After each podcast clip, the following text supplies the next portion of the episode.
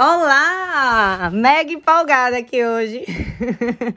Porque fazem quase duas semanas que eu não gravo para vocês. E hoje eu volto com alguns insights sobre a crise que está acontecendo no Airbnb. Eu acredito que agora é o momento da gente observar o que está acontecendo no mundo, em outras empresas, outros tipos de negócios que sejam distintos aos nossos, porque a gente pode tirar muitas lições disso aí. Esse golpe devastador da pandemia na indústria turística colocou o Airbnb, que é uma startup considerada das empresas de tecnologia mais valiosas dos Estados Unidos, diante do maior desafio da sua história. Segundo o próprio Brian Chesky, que é o fundador da empresa, eles levaram 12 anos para construir o negócio e perderam quase tudo em questão de 4 a 6 semanas. A gente que é espectador disso aí e também somos empreendedores, podemos tirar muitas lições.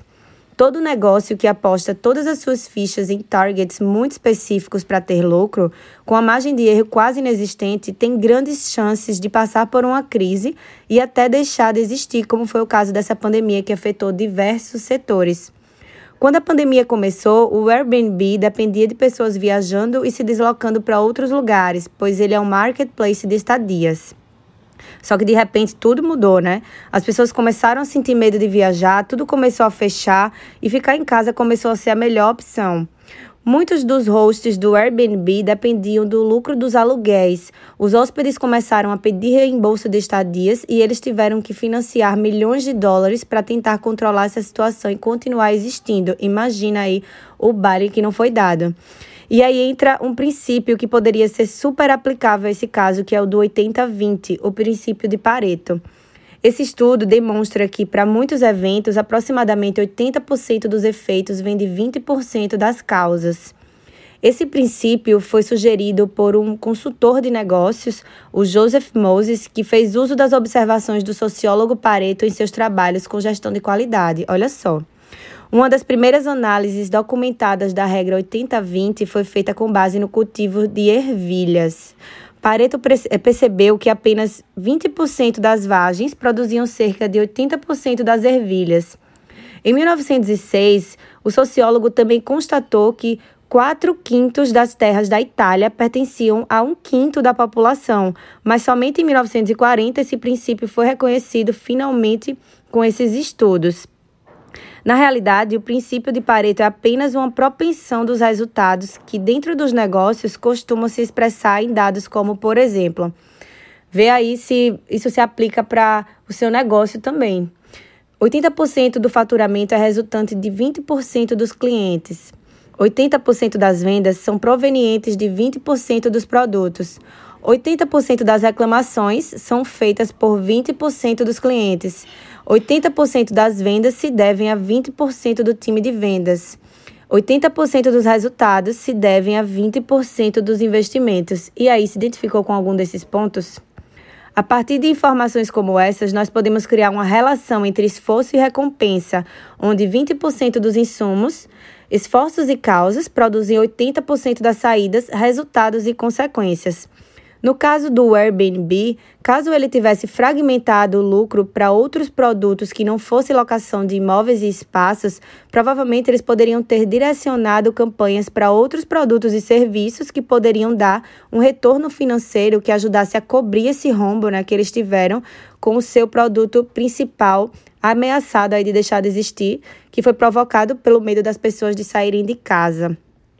Eu não estou entrando na esfera da competência deles, é óbvio, mas eu estou mostrando que você pode implementar essa estratégia na sua empresa nesse momento que está sendo de grande dificuldade para a grande maioria em gerir os clientes.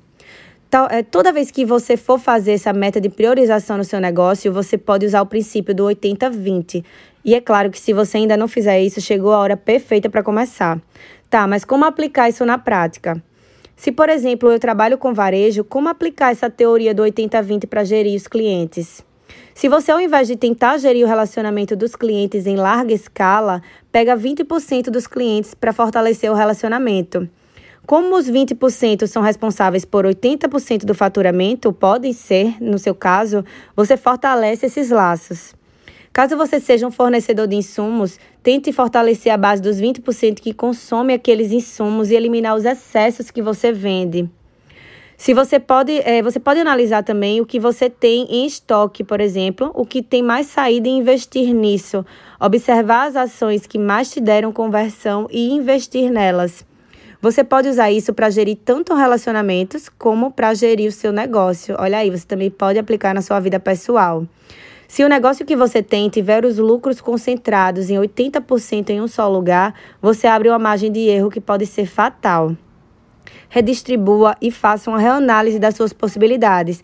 Pense se você está falando somente para um público e pode ampliar essa distribuição de forma global. Aí seria feito de forma inversa. Agora a regra do 80-20, especificamente no marketing digital, porque não dá para deixar de fora, né? Nós chegamos a dados muito semelhantes, colocando em destaque só alguns detalhes, como por exemplo, 80% das vendas online também estão relacionadas a 20% dos produtos disponíveis.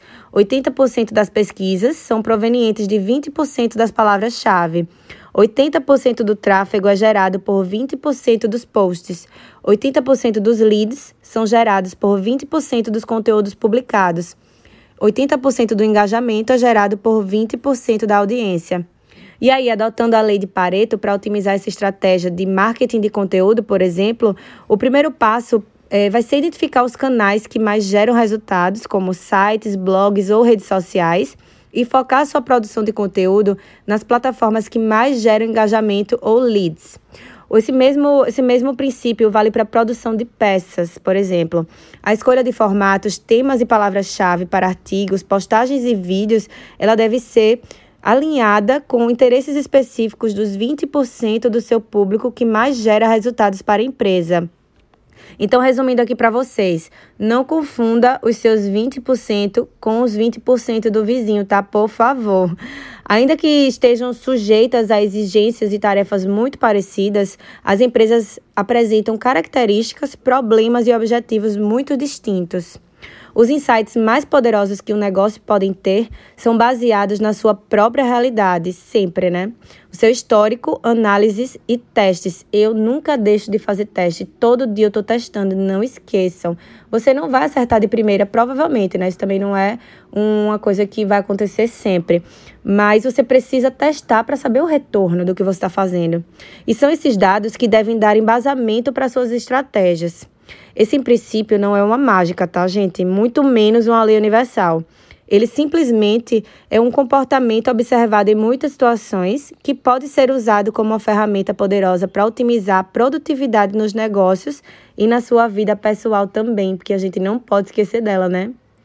Então, esse foi o Data Cast da semana. Eu espero ajudar muitos de vocês com essa estratégia. Espero que vocês consigam aplicar nos negócios de vocês, porque agora é a hora, não perca tempo. And stay tuned.